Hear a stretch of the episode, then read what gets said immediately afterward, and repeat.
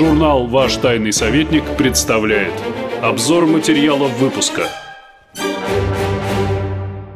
Здравствуйте! Сегодня мы, как обычно, э, рассказываем о свежем номере журнала «Ваш тайный советник». Э, в эфире я, шеф-редактор Владлен Чертинов и главный редактор журнала Андрей Константинов. Тема нашего номера – Украина. Тема для нас, для многих из нас, э, тема номер один на протяжении последних лет. И вот мне, например, было интересно действительно разобраться, что же такое Украина, что же такое украинский народ, как он получился, как из Киевской Руси образовалось то, что сегодня называется Украина. И, в общем, работа над этим номером, она была такая часть еще исследовательская. И не скрою, для меня, например, были и открытия в этой работе. Я, например, не подозревал, что э, такую большую роль в разделении русского народа сыграла татаро-монгольская ига. Так получилось, что судьба северных э, русских и южных русских, вот она и пошла во многом э, разными путями после этого. Если Россия смогла самостоятельно добиться независимости от татаро-монгол, то Украина получила такую новую зависимость Э, ну, украинский народ, те, кто жили на этих территориях, они получили новую зависимость сначала от э, Великого княжества Литовского, а потом уже и от Польши, которая, значит, заключила с Великим княжеством Литовским унию. И началось вот самое интересное, э, тот самый освободительный период, о котором много сейчас говорят, Богдан Хмельницкий, но и помимо Богдана Хмельницкого было множество восстаний в течение этих ста лет. Все они, конечно, э, были связаны с казаками. Казачество – это элемент фундаментальный для истории Украины. И в России, конечно, казаки сыграли большую роль, но для Украины это такая определяющая роль. Казаки даже смогли стать правящим классом на Украине, но не смогли создать сами свое государство. Вот такая произошла трагедия. И во многом то, что произошло с Украиной, э, продиктовано ее положением, положением этой территории, которая оказалась окраиной между несколькими такими большими державами, между Польшей, между Крымским ханством и Турцией, а, ханство было вассалом Турции и России. И вот, э, будучи не в силах самостоятельно противостоять ни одной из этих сил, украинцы всегда были обречены как-то лавировать, э, метаться, изменять, колебаться. И вот эти метания, на мой взгляд, они стали национальной чертой э, украинцев, и во многом мы наблюдаем и сейчас эти же самые метания. С одной стороны, такая тяга к свободе, к независимости извечная, а с другой стороны, такое вот шарахание э, из одной стороны в другую. То же самое, кстати, на мой взгляд, из Грузии происходило и происходит. Ну, я скажу, что э, тема действительно актуальная, несмотря на то, что, в общем, мы в основном какие-то исторические рассматриваем э, коллизии. Вот, но, как это э, говорили в Совет, во времена Советского Союза, да, у нас непредсказуемое прошлое.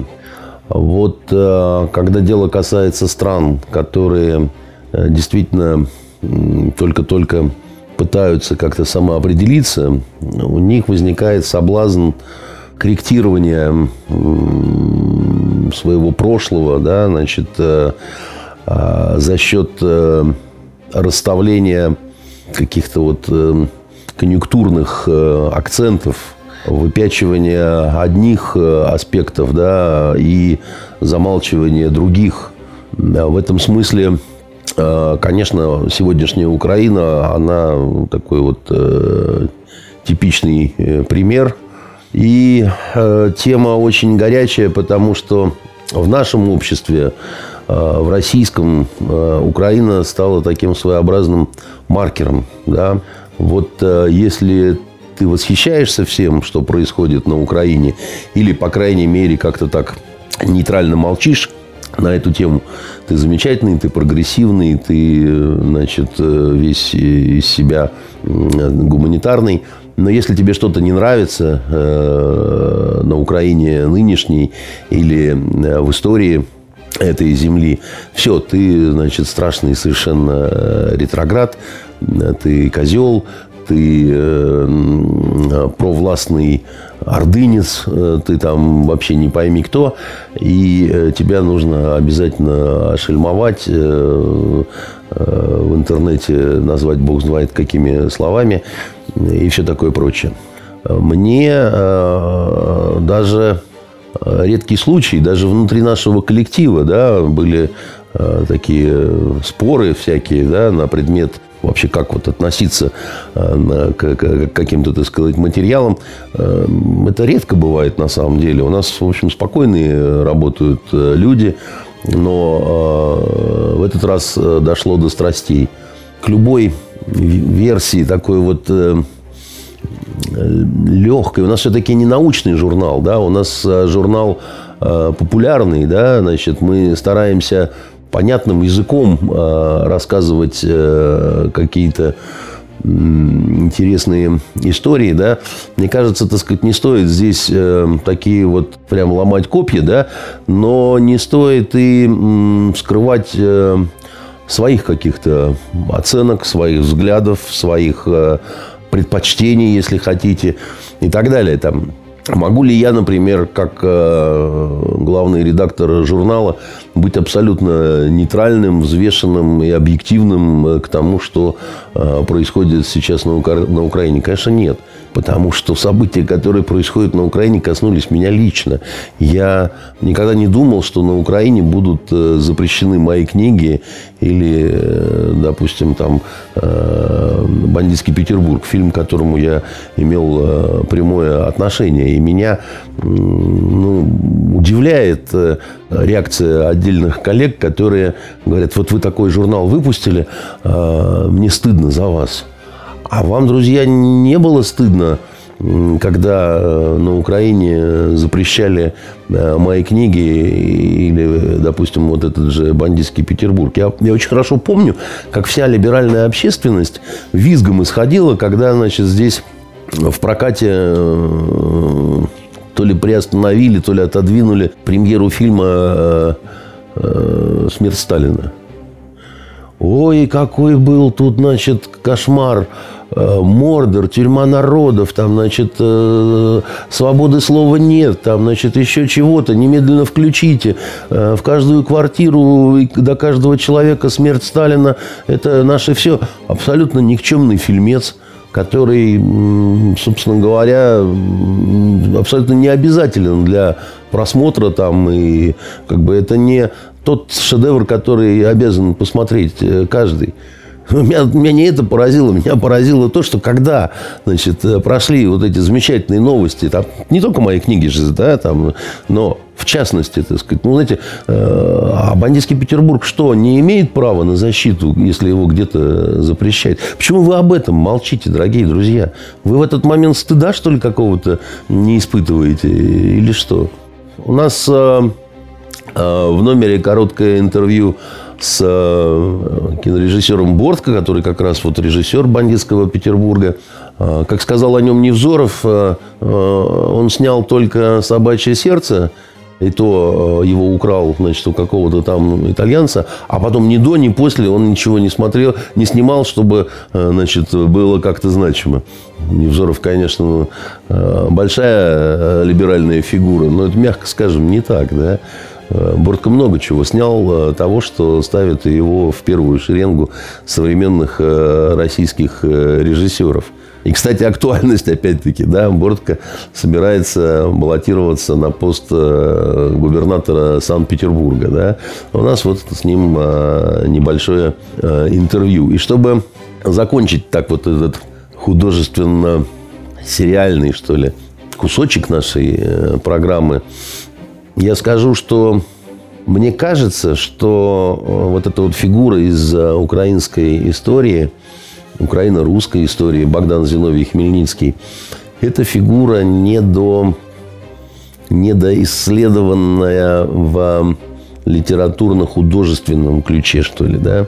Мне кажется, что это удивительно, что э, нету до сих пор внятного большого эпического сериала о судьбе э, его, о судьбе его рода, да, который, в общем-то, прервался вместе с ним, потому что э, он пережил всех своих сыновей, у него, у него три сына было. Это история невероятного вот восстания, которое он поднял в отместку да, за то, что с ним несправедливо обошлись, за то, что Чаплинский украл... Э, а, Чаплинский он был Ну, шляхтич. Он был не просто шляхтич, да, он был такое должностное лицо в тех краях э, польского короля. Он украл невесту, да, у Хмельницкого, до полусмерти запорол его сына или даже до смерти запорол. До смерти. До смерти, да. А когда Хмельницкий пытался искать правду у короля, а, у польского, тот сказал, вот шляхтичи, они должны сами защищать себя. И вот он решил защитить себя, поднял восстание, которое огнем и мечом. Да? Огнем и мечом – это э, знаменитый роман Сенкевича, и фильм по нему был э, прекрасный, но там он не Хмельницкому посвящен. Да? Тем временам, и там есть, э, Богдан Ступка сыграл э, Хмельницкого в этом польском э, фильме, но мне кажется, что должно быть произведение, где батька Хмель как центральная фигура потому что э, уж больно просится на э, вот экран вся эта страшная и героическая, и кровавая, и великая такая интересная судьба, потому что он и был и в плену у турок, да, он и, значит, вот это восстание поднял, у него вот эти любовные его истории совершенно невероятные, да, сын Тимош в итоге повесил эту э, его жену, которую отбил э, Хмельницкий у Чаплинского, повесил голую э, по некоторым версии, по некоторой версии, потому что он там питал к ней неразделенные чувства, поэтому обвинил в измене, так сказать, и так далее и тому подобное.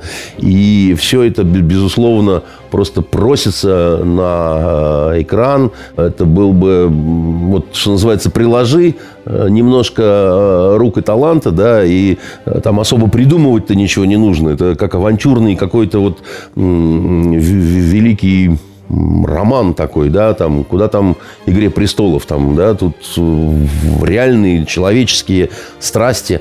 А еще есть версия, что он еврейского происхождения, да, так сказать, э, Хмельницкий. Такая легенда существует, да, значит, что он происходил из того... Потому что э, по тем временам, так сказать, это тоже очень такие драматические события были. Там ведь еврейские поселения э, вырезались казаками напрочь, да, и многие чтобы скрыться, чтобы уберечься, да, они прикидывались, да, христианами там и так далее. Ну, Понавертеть, конечно, можно э, всякого интересного и э, допущения какие-то, фантазии. То, чем мы не могли себе позволить э, в номере э, в этом. Но вот этот материал, он э, один из таких центровых. И, конечно, вот он э, весьма и весьма был бы актуален сейчас. Э, ну, вообще говоря, среди лидеров э, запорожских казаков кого только не было. Тут э, и крещенные там татары, и крещенные турки, и сами поляки. Это такая была общность достаточно многонациональная, как сама по себе, так и лидеры у них были, в общем, такие. Так что не удивлюсь, если отыщутся какие-то корни еврейские. А вообще, конечно, то, что произошло при Хмельницком, это такой вот, мне кажется, пик апогея вот этого, этой борьбы Э, казаков, украинцев под предводительством казаков. И э, понятно, что была драматическая личная история, но тут уже, что говорится, как говорится, поднеси спичку, и оно вспыхнуло. И как вспыхнул? Видимо, уже до, до, до крайности, до точки кипения дошла ситуация, поэтому это восстание, оно такое приняло характер такой взаимного истребления, взаимного геноцида. И вот сейчас, когда дают какие-то оценки личности Хмельницкого, ну и его времени, люди совершенно не да, и тому, что произошло, вот это уния, вернее, не уния, а воссоединение, э, провозглашенное им с Россией, люди как-то забывают о накале этой борьбы, о том, что... Да, забывают контекст, забывают... Э, э ведь э, массовые казни когда сажают на кол, да, вот на кол и медленно оставляют умирать, это вот как раз там, э, так сказать, э, женщин, детей, стариков, всех подряд. Вообще. Это был чистый геноцид, и пустела украинская земля. И, и польская. Потому, и польская, что, да. потому что это происходило не только на э, земле Украины, были рейды, значит, э, в Польшу, ну, при том, Польша же считала часть нынешних украинских земель просто своими, да, а украинцев своими батраками. Да? Украинцы были православными, поляки почти все э, католиками. Да? Значит, поэтому это еще и религиозный э, аспект э, имело. И обе стороны проявляли чудовищную, совершенно запредельную, жуткую какую-то и кинематографическую жестокость просто. Да? С, а еще были татары, которые то числились союзниками Хмельницкого, то противниками. Они тоже, будь здоров, что там творили, угоняли в рабство массово, значит... Одних, других Одних, других, да. Да, потому что татарам в данном случае, они искали просто своего профита, своей выгоды и так далее. А они просто рассуждали, пусть геуры дерутся друг с другом, так сказать, а мы будем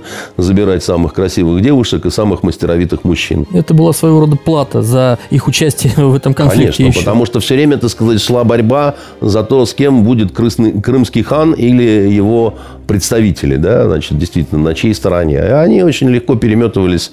А иногда по обе стороны они оказывались. Даже такое было. А бывало и такое, что э, запорожцы с татарами, значит, против турок. Меня вот удивил этот аспект. Например, там один из лидеров, я не помню уже кто, запорожского, ну, одно из восстаний, он, они ходили в Крым на выручку крымским ханам, значит, турки осаждали там Бахчисарай, значит, и освободили крымского хана. Так, такие были коллизии тоже. Ну, и Потому было... что турки считали крымчан э, своими Вассалами. Ну, вас, там, там, там очень сложно, на самом деле, это было. Это очень непростые такие отношения. Но, кстати говоря, опять-таки, к дню сегодняшнему. Именно поэтому у Турции всегда особая э, позиция по отношению к Крыму и по отношению к крымским татарам. До сих пор, да, а, особняком. Почему? Потому что они считают, что это вот... Они к этому относятся, я не знаю, в какой-то мере, как мы к Украине. Вот примерно у них такое же вот отношение, болезненное достаточно. Вот. И это все с тех времен еще тянется, конечно. Конечно конечно, мы не могли не разобрать и такую личность, как э, Гетман Мазепа, э, такой Иуда его э, объявили при Петре. История тоже по-своему такая показательная. Человек так долго служил Петру, был таким надежным, казалось бы, верным. Петр очень его уважал, и вдруг на тебе, казалось бы, да, такое предательство. А оно тоже, оказывается, имеет свои корни. Оказывается, ну, уважал-то уважал, но стороны не понимали друг друга. Э, так долго были врозь, жили э, вот Россия и Украина, что по-разному, как мне видится, трактовали понятия. Если Украина, входя вот в эту новую, не побоюсь слова, унию, они думали, что это уния с московским государством. Они считали, что с ними будут договариваться. Как с союзниками, да. А, значит, самодержавие не предполагало э, да. какие Договариваться это значит какие-то обязательства, да, а какие могут быть у государства государя обязательства по отношению к, к своим... Даже не подданные, это холопы. Потому что а, традиция государей московских, да, это даже по отношению к собственной знати, да, бояре высшие говорили, мы холопи твои, там, значит, все такое прочее, да. И поэтому это, это было невозможно, нереально. И там, как бы к этому отнесся, так сказать, там, Петр, да, как бы к этому... А, а традиция, да, она длится. Потом Екатерина та же самая, да, она, она что? Она должна сказать, да-да-да, мы на равных, да, мы партнеры, да. Я старший партнер, вы младший партнер. Но это же нереально. Но дело в том, что люди-то на Украине этого не понимали. Они-то считали, что именно так. Вот. А так с ними никто не собирался разговаривать. И не мог. Даже дело не в том, что такие плохие были э, российские государи. Да, это просто было невозможно. Да, это было... Это противоречило реалии, что ли, того времени. Да, и, наверное, считали, ну, российские лидеры того времени, что мы вас вообще-то спасли от уничтожения. Что тоже правда. Здесь так не, и было, да. Здесь несколько правд таких, так сказать, которые одна на другую, да, так сказать, и как бы вот какую ты выберешь для своей самоидентификации, да, а отсюда можно трактовать. Потому что, допустим, была ли у Мазепы своя правда? Конечно, была. А Петр, так сказать, э, он вправе был называть его предателем? Конечно. Здесь э, вот в чем трагедия-то, да, так сказать, что сразу несколько... Как, как и сейчас, как и сейчас вот в наших взаимоотношениях с Украиной, ужасно то, что у нас есть свои аргументы, они очень серьезные. Но дело в том, что у украинцев тоже есть свои аргументы. И они, в общем-то, тоже серьезные. Да?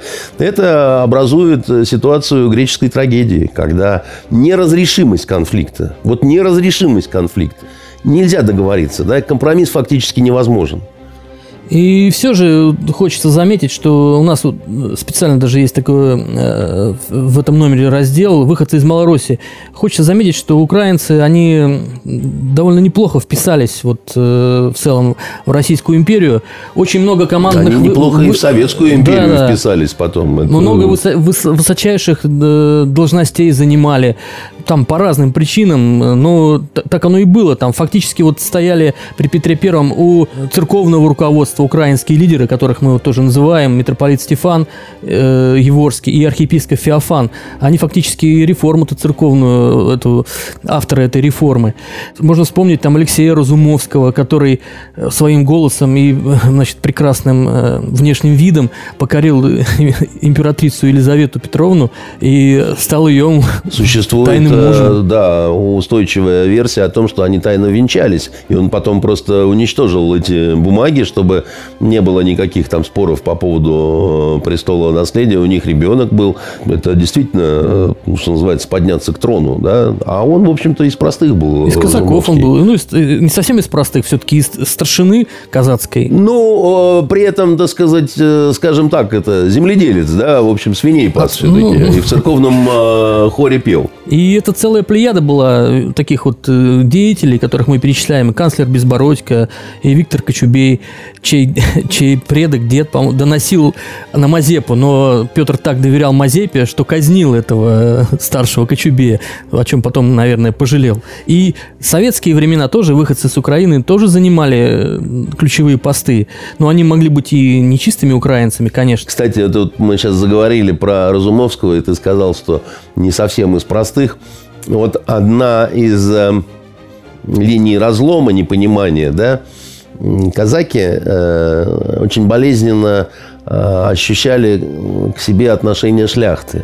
Они, шляхта же считала себя э, знатью, дворянством, да, а казаки, они не признавали их. А казаки хотели, чтобы их лыцарями, так сказать, также считали, поскольку они оружные, поскольку, так сказать, они, они в общем, такие же, как бы, да, но не знать русское, так сказать, не знать польское, не готовы были, так сказать, смотреть на них как эм, сословно на равных. И, и впоследствии в Российской империи казаки были выведены в отдельное сословие, да, то есть было дворянское, а было отдельное сословие казаки. Да, это так, но вот именно многих, именно очень многих лидеров э, вот старшины казацкой, украинской, э, именно было пожаловано дворянское конечно, звание. Конечно, это было нужно для того, чтобы э, украинскую элиту сделать более российской, так, более русской, скажем так. Безусловно, конечно. И очень многие, да, стали э, такими новыми русскими дворянами. Э, и служили России, в общем, нормально. Вот Иван Паскевич, например, на Кавказе э, много чего сделал для России. И не только там польское восстание, наверное, с особым удовольствием потомок украинцев подавлял. И это при том, что когда он подавлял польское восстание, как все перемешано, да, а Константин, брат э, Александра, да, он же был влюблен в польку, и он, э, находясь там, пытался даже вмешиваться, так сказать, защищать поляков, и, и ходил пьяный и пел польские песни, так сказать, о чем Паскевич доносил э, в Петербург. Э, удивительные какие-то, так сказать, э, штуки такие вот, кунштюки вы, вы, выкидывало, потому что, ну как, да, значит, э, Константин сам мог стать императором. Мы помним, да, эти все переприсяга, да, но он мог и не мог, да, он, собственно, отказался от э, трона, потому что вот великая любовь к польке, марганатический брак, да, и невозможность занятия престола. А, и он абсолютно был пропольский. Конечно, вот последние там исследования э, ДНК, э, они как бы немножко смеются, мне кажется, вот над этой э, всей историей, когда столько было пролито крови, столько было сломано копий между вот этими нашими народами, куда я сейчас, наверное, и поляков отнесу, и украинцев, и, и русских. А почему отнесу? Потому что ДНК показывает, что и белорусы это практически одинаковые народы. Вот у них один и тот же набор генотипов присутствует. Как это не, может быть, не показалось бы нашим недавним ну, э, предкам странным. Но так, ну, вот так оно и есть. И, кстати, если посмотреть, например, вот даже внешне, что поляки, что украинцы, что русские, ну, очень похожи даже вот внешне. Ну, славянский мне всегда тип, бросалось не, не, не случайно. Но дело в том, что э, все-таки многие мыслители 20 века, например, считали, что э, национальность определяется не по генам, не по физическим каким-то чертам, а по языку. И по мозгам еще, э, что у него в голове. По менталитету. Но да. дело в том, что именно язык э, больше всего влияет на менталитет. Язык, традиции, которые идут вслед за языком там, и так далее. Там, сказки, которые ты слушаешь в детстве. Да? Вот что такое э, национальность. Ну вот поэтому мы и наблюдаем уже на протяжении, наверное, больше чем, да, больше чем 100 лет вот эти все потуги по совершенствованию изменению, по изменению мовы, по изменению языка. Как сделать так, чтобы языки наши были максимально не похожи. Вот сейчас э, вышли э, некоторые тексты э, на Яндекс.Дзен нашего журнала. Я читаю просто в откликах, что пишут люди. И люди, которые жили на Украине и, и, может быть, даже живут, потому что там часть аудитории украинская, они пишут, что чем дальше, тем больше языки расходятся. И они видят, они еще понимали дикторов там хорошо, украинского телевидения там еще, ну, какое-то количество лет назад. Сейчас уже чем дальше, тем хуже и хуже понимают. Вот, например, такое, такие свидетельства у нас уже. Но э, с Украиной действительно все непросто, потому что Украины единой такой вот даже в языковом плане нет. Потому что есть западная Украина, да, это одна история, да. Есть центральная Украина, это другая история, восточная Украина это третья история. Потому что, э, в, допустим, если в Киеве всегда говорили на русском языке, Киев был русский город, или в Харькове в основном тоже говорили на русском языке, то в городах помельче, поменьше говорили на суржике. А суржик это не русский и не украинский. Да? Суржик это такая смесь, и это такой вот странный язык, он, это не язык, это такой диалект, да, потому что он не имеет письменного выражения, да, все-таки литературный украинский язык это не, нечто другое совершенно, да, потому что он немножко искусственно возрождается, да, у э, украинского языка фактически не было возможности стать полноценным языком, для этого нужно было много поколений и десятилетий государственности, чтобы все э, государственные бумаги велись на этом языке, да, бюрократический бумагооборот чтобы шел. Это одно из обязательных условий, да, и чтобы было вот это вот развитие. Потому что если мы берем, допустим, русский язык или польский, или чешский, или болгарский, да, там вот это было, да, значит, когда, ну, было национальное государство, да, и очень серьезный бумагооборот, вот именно не литература, не литература. Хотя, допустим, э, у Украины с литературой в этом смысле определенные ну, проблемы, скажем так, там, потому что ну, Гоголь на русском писал. Ну, много чего, так сказать, из того, что они считают э, украинским, на самом деле было ну, сделано по-русски, написано по-русски, да, в этом их сегодняшняя очень большая проблема. Они хотят быстро еще вдобавок ко всему, да, чтобы быстрее это... А оно вот быстро никак, да, так сказать. Надо, чтобы несколько поколений. И тогда может быть. Потому что там тем же евреям в Израиле, когда они возрождали иврит из мертвого языка, было несколько проще, потому что все-таки э, есть Библия на иврите, да, так сказать, и да, мертвый язык, да, но все же, да, Хотя и тоже как, как, как драматически отказывались от идиша, да, потому что же многие не помнят, но когда выбирали государственный язык Израиля, было очень много сторонников идиша. И идиш не стал государственным языком Израиля просто потому, что и идиш – это немецкий диалект 16 э, века на 80%. Ну как после Большой войны, после Холокоста выбирать себе э, немецкий фактически с, ну, с добавлением еврейских слов, там все такое прочее, но это все равно немецкий диалект, диалект немецкого языка. И стал иврит, и он очень тяжело, так сказать, возвращался, да, и вот нынешний современный иврит – это все равно не, не древний, так сказать, еврейский, да, это, не, это, это уже другой язык. Ну, так и прошло практически сколько лет-то? С 48-го года. Ну, уже так немножечко 71 год. Вот. У Украины вот этих 70 даже одного года не было никогда государственности. Поэтому, как ни странно, в советский период Украины да, была такая литературная украинизация, да, так сказать, переводы огромных книг на украинский язык, там, всей французской классики, английской классики, там, еще чего-то. Это была такая политика, как ни странно, в Советском Союзе. Хотя они говорят, что они под игом жили страшным и ужасно страдали. Ужасно страдают там сейчас, когда книги запрещают. А в 20-е 30-е там вообще, я вот с удивлением узнал, творилось такое что-то ужасное. Там была насильственная украинизация. Вроде бы казалось, советская власть победила. Все. И нет, они по новой начали делать то, что, чем занимались самостийники. Вот Центральная Рада с еще большим ожесточением. Там людей лишали работы, если они там не выучат язык, не сдадут экзамен на государственной службе. Там, ну, там давался срок определенный. Все экзамены принимали по всем дисциплинам в вузах, значит, на Мове. Диву даешься, вот, честно говоря, узнавая про такие факты. Еще и вернули этих э, порядка 50 тысяч э, самостейников, из, эмигрантов из границы, чтобы они помогали делать эту работу недоделанную. Вот такой был период. Э, Ну, это было такое вот э, межнациональное строительство сталинского периода, которое действительно, э, оно, это надо изучать, потому что многие действительно себе не представляют, как оно на самом деле было. В истории очень много мифов. Вот у тебя журнал сейчас э, раскрыт на странице, посвященной Махно, и ведь это один из самых оболганных персонажей в истории. У нас не так давно Евгений Владимирович Вышенков э, был в Париже. Он был на кладбище Перлашес, по-моему, где похоронен э, Махно.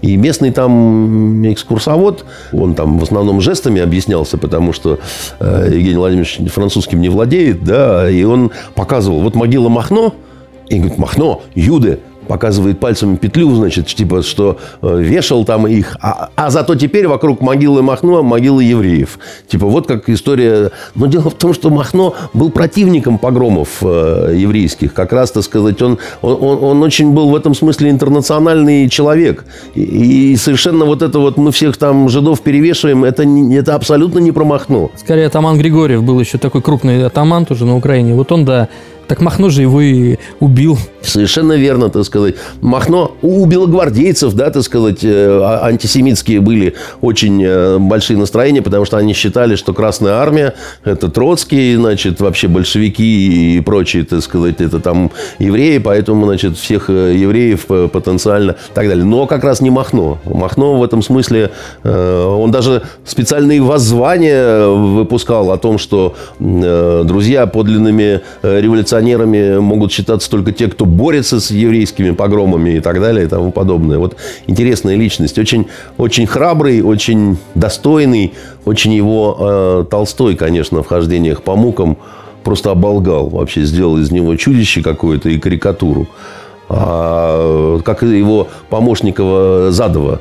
Э, и в экранизациях в наших это сохранилось, когда «Я Лева Задов, со мной шутить не надо, спрячь зубы вирву». Такой вот сидит жирный такой негодяй. А на самом деле Задов был э, поджарый, э, очень красивый, 20 с небольшим лет, гигант почти под 2 метра ростом, да, он выжил Некоторые вообще считают, что он был э, красный разведчик э, у Махно, потому что потом он служил в НКВД долго и счастливо до 1937 года, когда его расстреляли.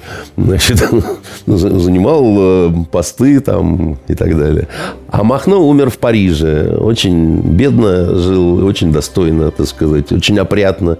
Не попрошайничал, не велся на разные политические конъюнктуры. Вот. Э, человек, он был после всех этих своих приключений болезненный и очень вот э, достойно умер. И а очень оставил интересные мемуары после себя. Махно, он ведь э, у нас как-то не особо это говорится. Он же сыграл такую ключевую роль вообще в гражданской войне для красных. И именно два таких важных дела деяния, я бы сказал, на его счету. Первое, он сорвал наступление, фактически он сорвал наступление Деникина на Москву, этот поход на Москву, тем, что э, пошел в рейд, бросился там в рейд по тылам белым. И... Почти самоубийственный рейд, так сказать. Он, он, он ценой огромных потерь, так сказать, это на самом-то деле да. было. И угрожал ставке Деникина в Таганроге, и вынужден был Деникин снимать и без того скудные войска, силы свои на борьбу с Махно. И, в общем, сорвал это наступление, да, и все. А вторая Перекоп, так, конечно. Вторая – это Перекоп. Он вместе со второй конной армией фактически подарил Крым, э, значит, больше э, Красной армии. его дважды предавали, так да, сказать. Да, да. Хотя э, говорят, что один из первых орденов Красного Знамени э, был вручен ну, Махно, но похоже, это, что это не доказано. Не так, да. Но э, легенда такая есть. И большевики его предали, просто били в спину, так сказать, и все. Не раз, а он не, не все раз. равно как-то прощал их, там, а потому что-то надеялся. А потому что он э, как сказать, у Махно была одна такая черта. Он все-таки был революционером, он себя считал революционером. И, конечно, лидеров большевиков он уважал как вот таких больших и сильных революционеров. Он все-таки надеялся... Он, это такая та же самая украинская трагедия. Он, он надеялся, что с ним будут говорить на равных. А большевикам вот Царям не нужны были никто с кем на равных, да, так сказать. И Ленину с Троцким тоже никто не нужен был с кем на равных и так далее. Они не хотели с Махно на равных, да. Они боялись его. Они, они видели в нем очень талантливого организатора, руководителя и военачальника, да, так сказать. И, конечно, они хотели его уничтожить. Да и белые генералы свидетельствуют, что махновцы воюют лучше, чем красные части. Это есть свидетельства остались. Ну, потому что, так сказать, они были более мобильные, да, значит, это были... А потом надо же не забывать, что, значит, Красная Армия это далеко не только большевики, э, не только добровольцы, да. Э, потом пошла и мобилизация. Потом загребали в Красной Армии офицеров-то бывших воевало больше, чем у белых, да, значит, а как они воевали, эти офицеры? А очень по-разному. И многие, так это, что называется, не, не очень охотно воевали, вынуждены были, потому что семьи были в заложниках, поэтому, конечно, Поэтому, конечно, так сказать... Э, но белые ненавидели Махно, на самом деле. Они его э, ненавидели не меньше, чем красных. И, э, ну, махновцы им взаимностью платили. Так что, да, фигура очень интересная. Ну, вот немножко мы приоткрыли эту фигуру в этом номере неоднозначно. Есть еще всякие интересные у нас э, повороты, такие классические какие-то мифы мы разбираем э, в этом номере. Ну, конечно, фильм э, всем известный «Вечера на хуторе близ Диканьки», советский тот самый, да, который, в общем-то, легендарный, который по Гоголю, да, который сам стал закладывать в наши головы мифы об украинцах, да, потому что уж очень, очень, очень... Два таких есть фильма, да, «Кубанские казаки» и «Вечера на хуторе близ Диканьки», да, которые прямо штампы такие вот отпечатали. Это вообще Гоголь. Тут у нас еще ведь есть в номере статья о Гоголе, о его судьбе судьбе, это Гоголь заложил. Просто э, Роу, режиссер, очень адекватно передал э, э, произведение само, да, «Вечера на хуторе Близдиканьки», так же симпатично, как и Гоголь это сделал. И очаровал, можно сказать, Украиной в свое время Гоголь э, Россию. И также этот фильм, он отражает вот это очарование. Да, да. Советуем всем прочитать эту статью, которую, кто, конечно, Шушарин конечно, делал. Да? Игорь, да. Конечно, Игорь Шушарин делал это. Он любит такие, значит, штуки делать. У него это мастерски получается. Поэтому что? Значит, читайте этот номер, найдете много интересного, много, наверное, спорного. Это такая актуальная история. Вот, это актуальная история. Спасибо. До свидания. Журнал «Ваш тайный советник» представляет – Обзор материалов выпуска –